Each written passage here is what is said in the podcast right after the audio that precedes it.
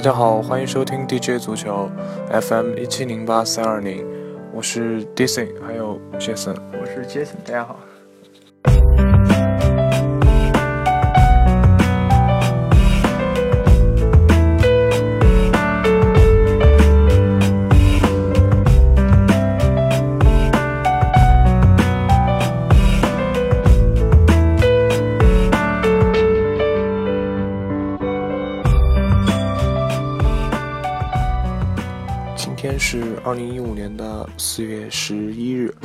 这是我们的第二期节目。大家看到题目之后，应该可以知道，这次咱们的话题有一些变化，是要说恒大。本来我们是准备继续说球星的，啊，在上期播出之后，其实也有很多同学推荐可以说继续说哪些球星啊，但是因为这周。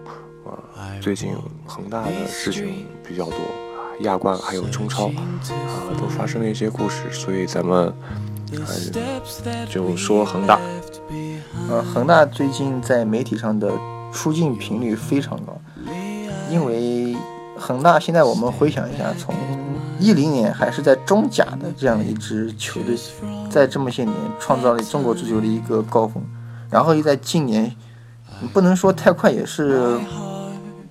嗯，速度比较快的一下就坠落下去。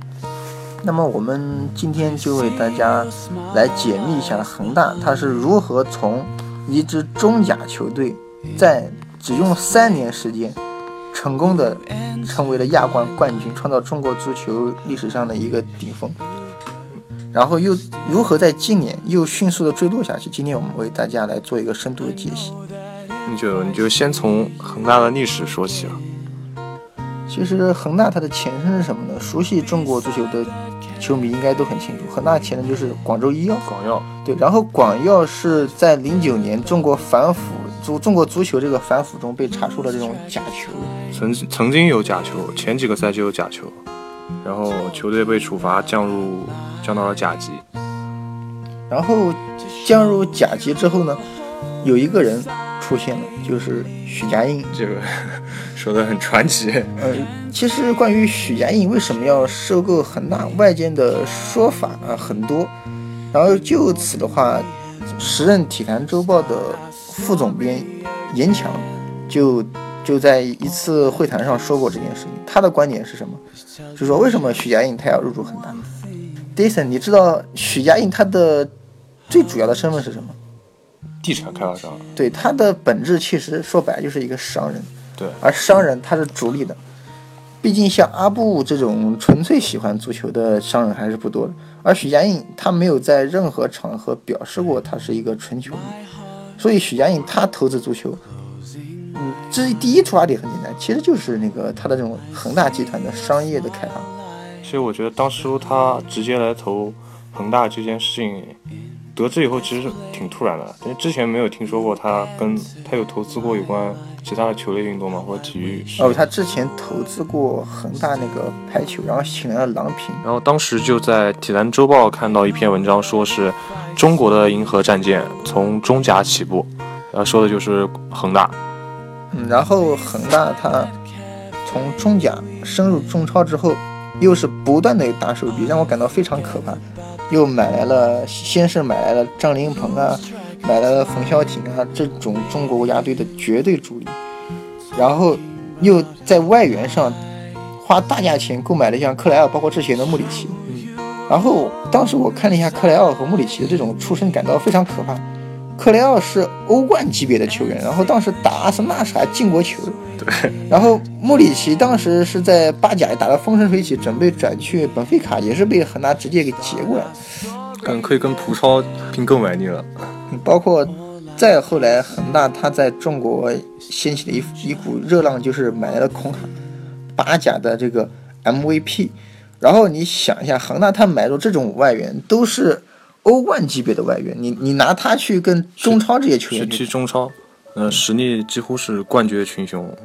而且当时恒大给我最大的印象，就是也是被很多其他俱乐部诟病的一个东西，就是恒大就是把中国国家队那些主力全部买下来，对，基本是谁入选国家队打主力他就买谁。所以我们看，经过了两三年，三年不到，两年多一点这样的一个打，这样的一个买人，这样恒大他的首发阵容基本就是国家队的主力。然后我印象感到最可怕就是一四年世界杯之前，西班牙找中国队热身，首发球员中，包括后再加上后来转会的赵鹏和曾诚，首发阵容中有八个球员都是恒大。那当时中超的其他俱乐部有做一些抗争吗？就这么轻易的让恒大这么买人？然后我看了一下，恒大除了北京国安之外，基本上其他俱乐部是想买谁买谁，基本到了这样一个境界。那么主要原因是当时恒大开的那种薪水确实太高，对球员球员完全是没有抵抗力，其他俱乐部完全没有竞争力，还是要靠金钱诱惑。这个没有办法，就是欧洲足坛的话，像伊布这种人也是大多数嘛，没有办法。但可能因为很多国家队的队员都去了恒大，那那你比如说有了三五个之后，你再想吸引其他的球员过来，就可能呃更加容易。但是当时有一件事让我比较吃惊，就是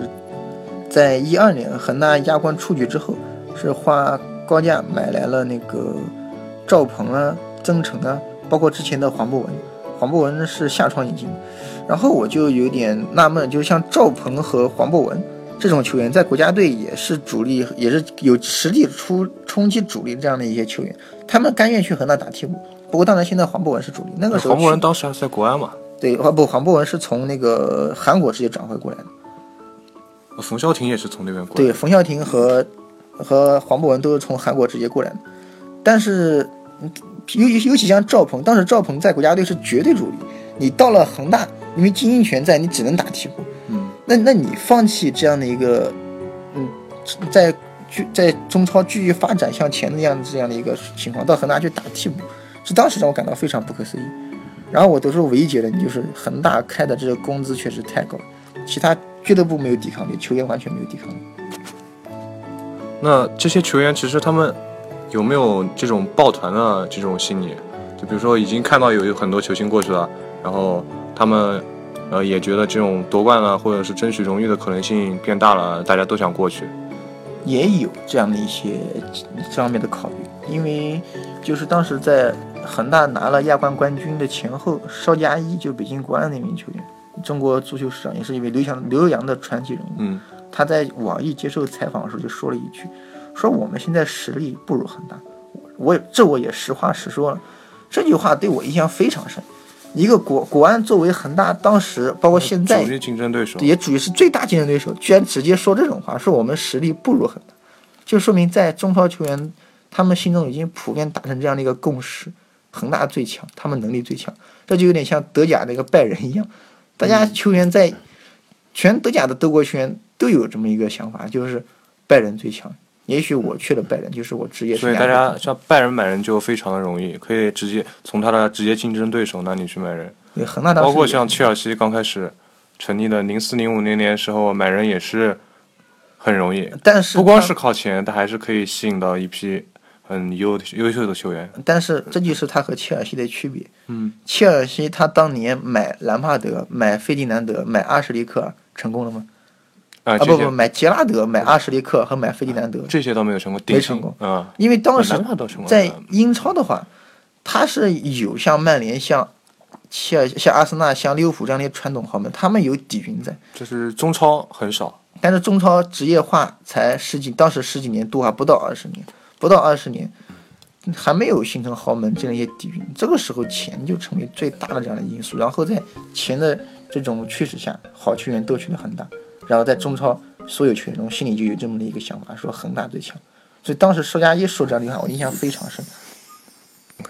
那么在之后，二零一一年，恒大就是是以升班马的姿态就是踢中超，结果一个赛季之后就夺冠了。但是当时在中超快结束的时候，山东鲁能打恒大，然后在接受《体坛周报》采访时，当时山东的领队韩正功就说了一句话，说。我们什么叫爆冷呢？嗯，难道现在谁不输给恒大都算爆冷吗？当时韩正功很气愤，但是也从侧面反映出当时恒大在中超是一个什么样的这种情况。他是提前四轮夺冠了。对，你想以国家队的大半个主力加上欧冠级别的外援，你去打中超会是个什么情况？嗯，那这一年恒大是就算就算是创造了中国的所谓凯泽斯劳滕神话，对，但是当然跟，当年德德德甲的凯特斯劳滕一样，第一年就直接夺冠。但是他和凯德斯劳滕有个最大的不同是，恒大他冲超后第一年，所有媒体都知道他是百分之九十以上是要夺冠的，呃，凯特斯劳滕刚升上来的时候，大家还对，没人看好他，没有人看好他。这个是有本质区别的。那么过后的一年，恒大就要去踢亚冠了，为争夺亚洲冠军而努力。当时亚冠第一场客场打全北现代，打他们一个五比一，然后韩国媒体就惊呆了，说这是什么样的一支球队能够在韩国打去年的亚冠冠军全北现代打成这样的一个情况？但当时恒大前场主要是靠三名外援，对他可以靠本，他可以靠本土这些国脚在中场打冠军，但是你要想在亚冠上走远，肯定是得大量的去拼这些外援。啊，当时恒大的三个外援，穆里奇、克莱奥和空海，已经是让整个韩国，包括整个亚洲感到震惊。尤其是空海，巴甲联赛最佳球员。当然有有人可能说过，当时空海连国家队的边都摸不到。但是人家是在巴西，对，巴西有那么多好球员，当时还有内马尔啊，当时还有内马尔，他都拿到最佳那球员，就是说明他的实力肯定在。而确实，他到了中超之后这几年下来，他的实力也确实是在整个亚洲足坛是冠绝这样的一个水平。嗯，那一年恒大也是卫冕了中超冠军，并且是夺得了足协杯，但是在亚冠的时候是八强战的时候是输掉的，是四比五输给了伊蒂哈德。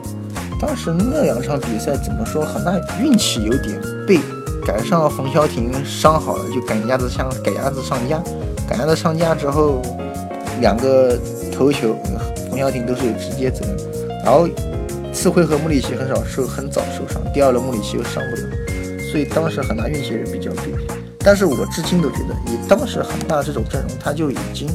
具备了夺冠的水平了，有夺冠的水平了。在亚冠继续往前走的这样的一个水平。但是怎么说，运气其实也是实力的一部分嘛。但是这里我想强调一点，当时在夏天，他们是买来了国际足坛都已经成名的这种一线球员巴里奥斯。当然，这件事情也是震惊了整个足坛，甚至是整个国际足坛。巴里奥巴勒斯在斯前个赛季在多特那边打得非常好，对，他是上上个赛季德甲的银靴，嗯，到后来因为莱万的这种爆发，逐渐沦为替补。但是他毕竟是当时国际足坛的一线球星，而且他还是当打之年。嗯，这个时候来到了恒大，这说明恒大第一他非常有魄力，恒大的影响力也是非常大的。现在但是就是说，关键也是包括我总结为什么这些年恒大能成功，他们老板真的是有这种雄心，他们真的是肯砸大价钱去办大事人。家有钱就是任性。但是话又话又说回来了，恒大夺冠之后，鲁能也花大价钱买了像洛维啊这些球员，包括国安后来也买了什么巴巴塔拉这些球员。但是你跟恒大买那些人比一比，还第一，首先是有有区别；对，第二，恒大他之之前干了一件很重要的事情，他请来了里皮。嗯，请来了里皮之后，许家印做了一件，应该是整个足整个中国足球都需要学习的地方。他基本都是把权都放给了里皮，包括那个刘永灼。相当于里皮在做总经理这么一个足球经理这么一个职责。对，对此马德兴就《体坛周报》的副总编辑，他说过这样一句话：中超有钱的不少，以前大连万达有钱，包括鲁能也有钱，但是他们和恒大的区别是什么？恒大他懂得用对的人或者懂行的人去做对的事情，这一点就把以国企为背景的鲁能这些俱乐部甩得很远。哎这个又黑了，这个也是马德兴说的话，我 我觉得也是事实。也是事实。这是四企的一个优势嘛。国企的话，如果两种人，一种人是很有能力，但是不太听话，或者是很听话，但是能力不是太强，让国企领导去选，领导肯定选后者，这个是毫肯定选。听话的。对，呃，请来了里皮之后呢，恒大就是再次向亚洲冠军发起了冲击。二零一三年，二零一三年成功拿到了亚冠，但是为了这个冠军，整个中国足球都付出了很多。我印象比较深，就是在二零一二年，当时为了让恒大更好的去打亚冠，足协一度出政策，俱乐部可以有多达七名外援。嗯，这让完全是为恒大量身定制的政策。让这让其他俱乐部感到很不爽，但是其他俱乐部也没有呃发太大的牢骚，毕竟恒大他当时中国足球刚反完刚反完腐，处在百废待兴的这样的一个状态，他需要这样的一个兴奋点、振奋点，所以对于这样的政策，各个俱乐部也是心里有苦，但是他们没有多说。之后那年东窗，恒大就是买了埃尔克森，因为当时巴尼奥斯经常是受伤。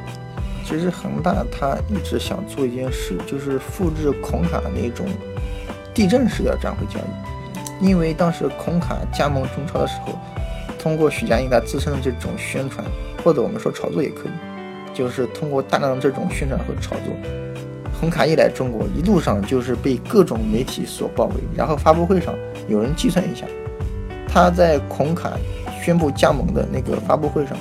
如果换成等值的商业广告宣传，那个就那个发布会广告价值都高达两三个亿，所以说许家印他也需要这样一种震动地震式的转会，来继续来达到自己这种商业目的，所以他冬天引进了巴黎，引进了埃尔克森。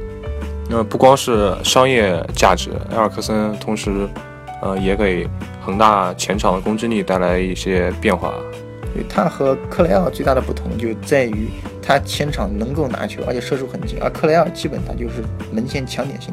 而巴里奥斯的话，他这种身体身体素质，在球风比较粗野的这种，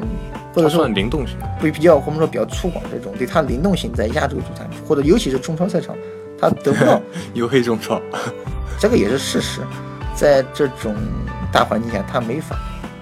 就没法发挥他的那个长处、的特点，对。而且巴里奥斯后来我们发现他的人品也是有问题，这这这个咱们后话再说，对吧？对。然后在经过巴里奥斯这样一个小插曲之后，他在下床离开了恒大，然后埃尔克森也是顺理成章进入了恒大的这样的一个亚冠名单。然后恒大在亚冠淘汰赛中简直是势如破竹，一路杀进决赛，尤其是半决赛打日本的百太阳神。两回合总比积分八比一，这是非常可怕的这种这样一种情况，在半决赛能够以八比一战胜对手。然后进了决赛之后，恒大是对首尔 FC，这两回合是打了两回合三比三才赢了，对吧？但是当时有件事让我非常的震惊，就是十回合打平之后回到主场，十一月九号我印象比较深，因为那天是我生日，十一月九号晚上第二回合在主场天河打首尔 FC。当时是比赛是七点半开始，然后在七点开播的新闻联播的过程中，当时主持人李修平居然是现场电话连线了刘建宏，这是非常可怕的一件事。新闻联播前也播这种事，嗯，然后我再想一下，他在新闻联播电话连线天河连线刘建宏这样的一个宣传，如果变成等值的广告，会是一个多么恐怖的。这样的一个价值非常恐怖，而且这个你还是拿钱买不到的，对吧？对。所以许家印他真的是作为商人，他是管理足球取得了巨大的成功，而且他也达到了他的目的。然后那场比赛也创造了呃央视舞台最近几年足球比赛的一个收视记录。不光是足球比赛，是整个 CCTV 五近几年近几年来收视率的一个新高，而且至今也没能超越。然后还有一个细节就是，就是在那场决赛的时候，恒大胸前的广告换成了恒大冰泉，之前是一只是恒大，就那场比赛开始换成了恒大冰泉。因为就通过那一场比赛，也是最好的一种宣传平台，许家印把他准备了很长时间的恒大冰泉对给他推出来了，也是在亚冠比赛中取得了很好的这样的一个推广作用。而确实这几年恒大冰泉飞速发展。已经是撼动了很贵的，但是它撼动了农夫山泉在之前在中国这种不可撼摇的、这种不可动摇这样的一个地位。那恒大拿了这个亚冠之后，呃，对于他或者说对中国足球来说，呃，带来了哪些一些什么东西呢？首先从最主要的，很许家印自己最关心的层面就是经济问题。举一个例子，在下一个季度，恒大的楼盘在一线城市的销售量比上一个季度。增长了百分之四十，嗯，仅此一项的话，它利润就可以把过去几年恒大整个投入全部二二一共二十亿的投入，基本是基本全给它收回来了。然后恒大它整个产业品牌价值、媒体的出镜率大大提升。因为那一天恒大夺冠之后，在媒体上铺天盖地的宣传，直接把汪峰，汪峰头条又被对又被抢了。把汪峰跟章子怡精心准备的表白瞬间给刷屏刷的看不见了。然后其实还带来了一些政治方面的一些影响。对中国那么多企业家，但是二零一三年，我们的习书记就永远的记住了徐家印，这种政治资源是无价的。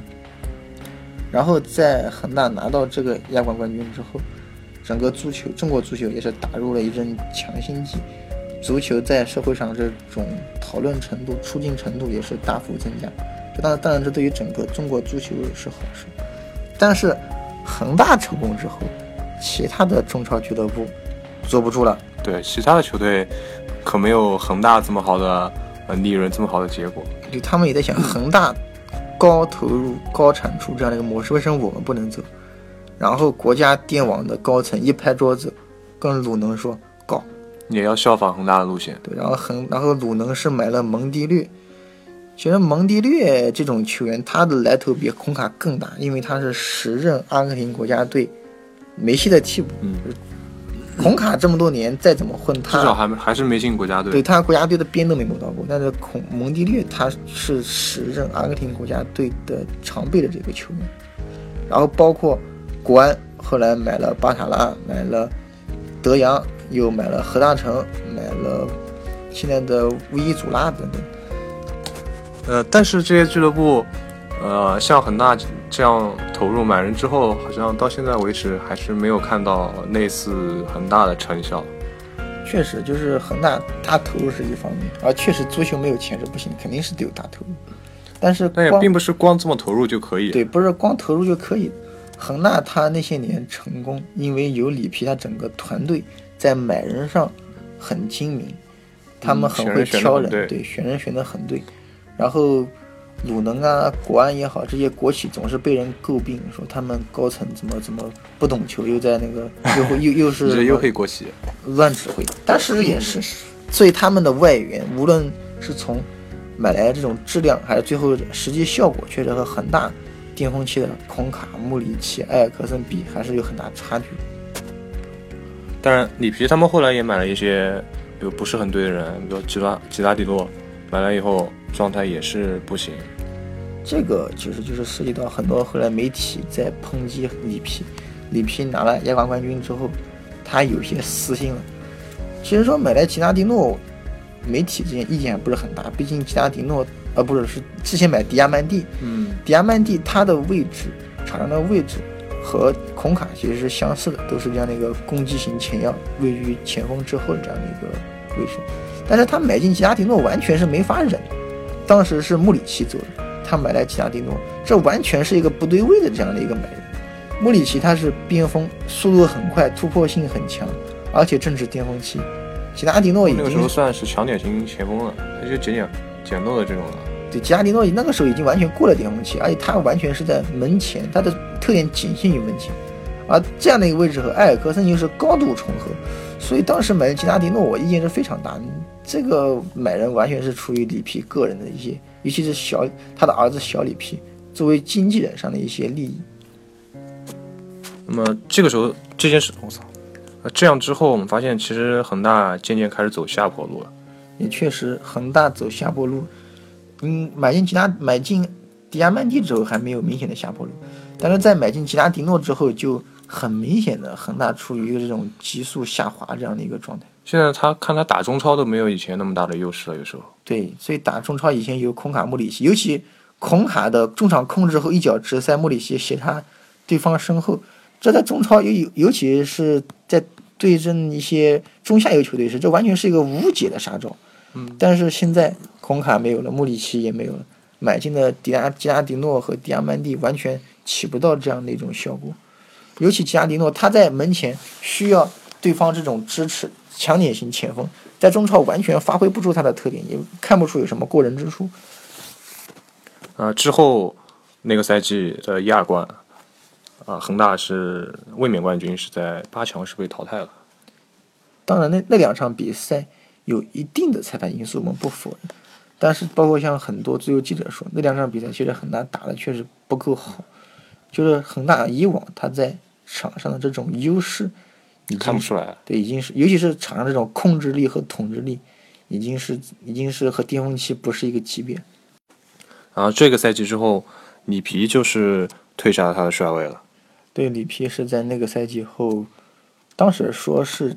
嗯，退居二线做技术主管，那现在是完全退了。但是在这其中的话，有一个细节非常值得玩味，就是一三年亚冠夺冠之后，中国全民都非常希望里皮能够去执教国家队对队，执教国家队，就有点像当年申花的教练布拉泽维奇直接去执教国奥队一样，全民有这样的一个心愿。而确实在后来亚洲杯预选赛的后面几场，里皮都是出现在了现场看台上，除了最后一场比赛，当时是教练是傅博，然后傅博也承认，在首发的这种安排上，他也是大量参考了里皮这样的一种意见。其实当时里皮可以说已经是国家队的一只手了，无形的手。当然里皮最后还是没有去国家队。当然，这中间有很多的原因。当然，最大的原因肯定是薪水。据媒体报道，里皮在恒大一年的薪水是将近一千万欧元。当然，这真实薪水我们不知道，因为我们都知道中超有限薪令，规定是球员不能高于一百万。然后他们都会签第二个合同在俱乐部里面，然后这个正式数据大部分是不知道。也不一定是薪水啊，可能可能是觉得中国队比较难带啊。但是薪水确实是最直接的原因。据媒体报道，里皮一年的薪水大概是将近一千万欧元，然后卡马乔在中国也就两也就五百万欧元不到，这个差距是很大，国家队肯定是开不出那么高的这样的一个薪水。那那为什么最后国家队选了佩兰呢？这个细节也很多。然后《体坛周报》的副总编马德兴是这么说的，我觉得也是比较靠谱，也是公信力最强的一种说法。就是为什么选佩兰，就是国家队呃，包括足协希望佩兰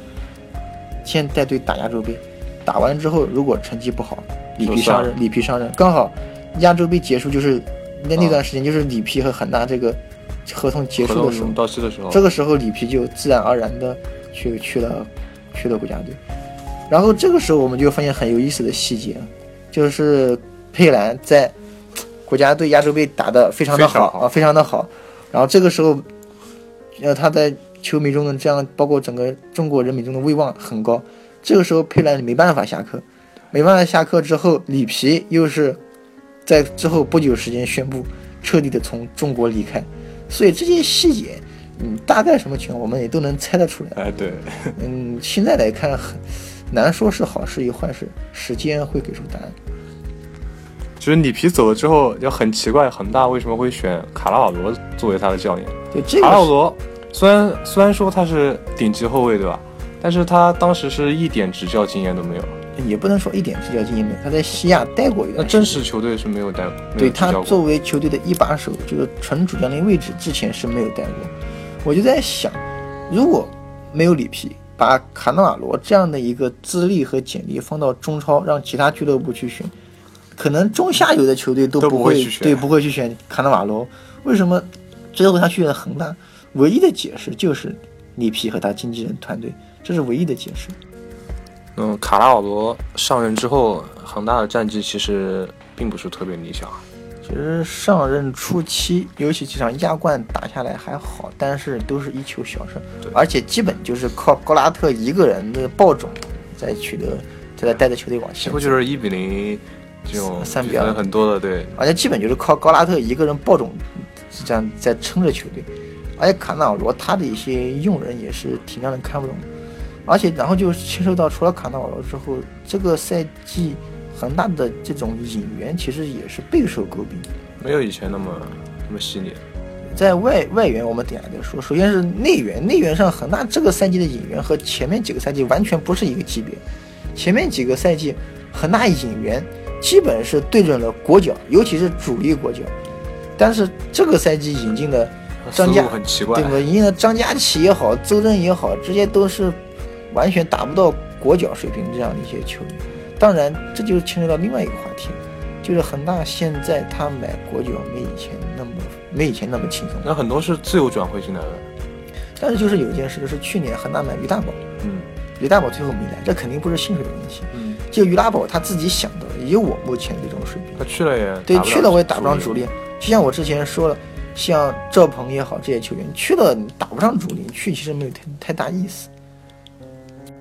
然后这赛季反正恒大的内援是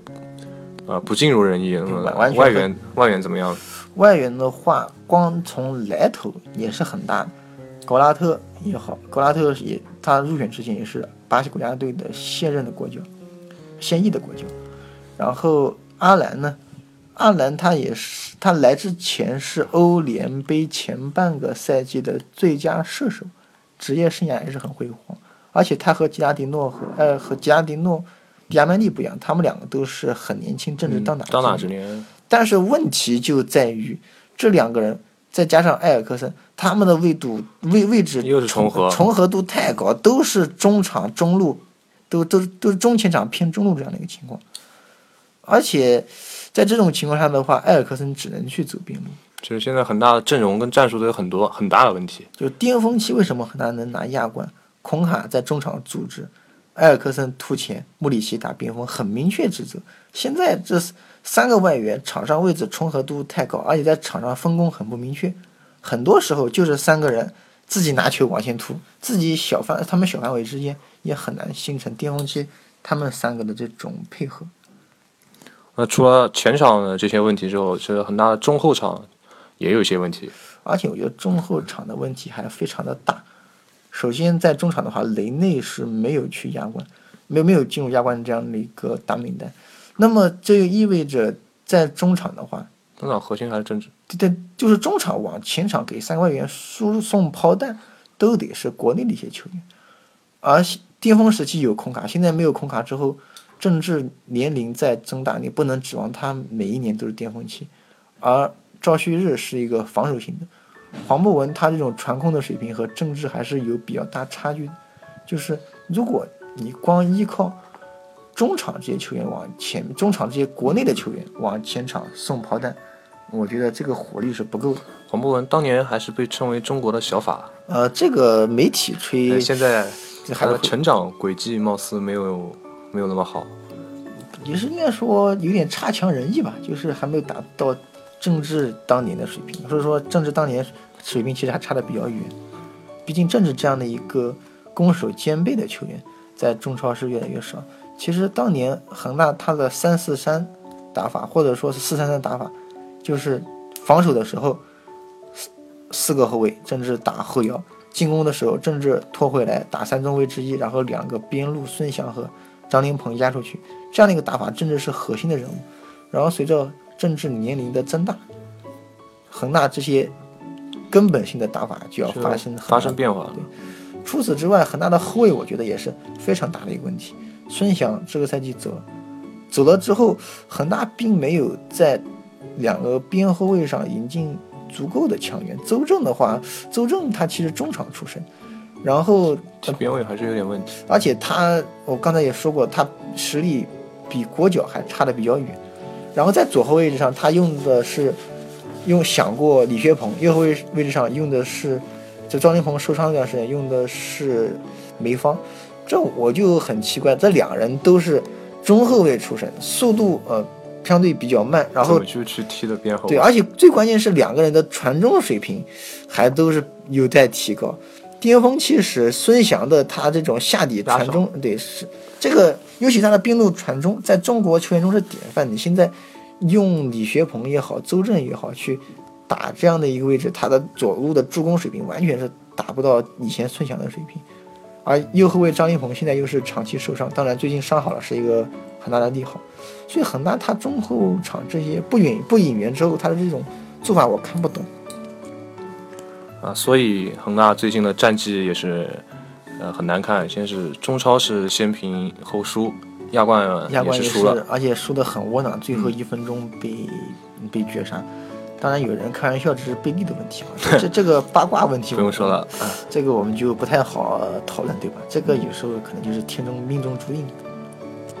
那你觉得现在恒大到底该怎么做才能从低谷中走出来？首先，我觉得一方面可能这段时间确实伤有点多，等曾诚他们复出之后可能会好一点，这是第一。还有就是大家最关心的亚冠，亚冠因为还有个还有一个下窗嘛，可不可以考虑买人？可能因为阿兰受伤比较长，嗯，俱乐部会不会考虑把阿兰从名单中拿出来？要不然引援，要不然干脆把雷内放进去。因为就像我刚才说的，你亚冠中场老是靠国内球员去输送炮弹，肯定是不行的。而雷内他具备这种 box to box 能力，要不然直接把雷内拉拉上来也是一种选择。那最近大家讨论的最多的其实还是卡纳瓦罗的帅位问题，有没有必要去换帅？我觉得首先恒大高层他们比我们肯定都清楚，卡纳瓦罗一来肯定是要经历过这样的一个一个相对动荡一点的时期，对因为毕竟他这种执教生涯还是没有什么经验。那么现在关键就在于恒大给卡纳瓦罗对多长时间，这是恒大需要考虑。我觉得目前才赛季刚开始，你把它开掉肯定是不合适的，尤其是现在恒大整个打法还没有确定的时候，你就把它给开掉肯定是不合适的。那就是给打多长时间，这个就是整个。俱乐部需要考虑的问题，考考考虑的这样一个问题。那至少要等到这个赛季，可能要等到这个赛季过大半，甚至到赛季末，我们尤其是在尤其是那个在下窗之后，因为是在吉拉迪诺和迪亚曼蒂之后，俱乐部是收回了小里皮的这样的一个转会决策权。那么，那么今年冬天，应该说刚刚过去那个冬天，买人是整个恒大新一代操作集团他们这样的一个决策。那么他们自己也需要改进，所以我觉得应该是最少等过今年夏天嘛，看卡纳瓦罗他的整个市场上有什么想法。他对，尤其在内援上，我说过，今这个赛季很难内援非常不给力，尤其在内援上，看他有没有什么想法。那个时候我觉得才是真正考验卡纳瓦罗的时候。那么最后我们就是可以预测一下，就是今年的恒大在亚冠和中超能走多远？其实我觉得亚冠的可能性已经不是很大了。如果不改变的话，亚冠肯定是走不了太远。那么就看球队他的一个是能否及时调整，然后下窗的时候能不能在内援或者外援上做一定的调整。那么亚冠可能还拼一拼，但必须得改变。中超现在也不是第一位。中超的话怎么说？虽然说卡纳瓦罗他比较嫩，但是恒大整个的这种实力，尤其是板凳的实力，是完全碾压其他所有中超俱乐部。中超还是有戏，呃，后半赛季还是有可能逆转。而且还有一个细节需要注意，就是鲁能的情况大家都知道了，可能各种各样的问题使他上升有有一些阻碍。然后呢，上港他虽然阵容很强大，但是替补阵容还是相对比较弱的。尤其看最近孔卡他们受伤之后，球队就是缺少第二套方案。然后像申花这些俱乐部，他的自身的实力还远远没到。争冠的这样的一个情况，所以我觉得中超真正有实力去挑战上港啊，不挑战恒大的，也就是国安。但是国安一个很关键，就是国安他今年的战略很明确，如果亚冠和中超出现这样的一个冲突的话，他们是首先保亚冠。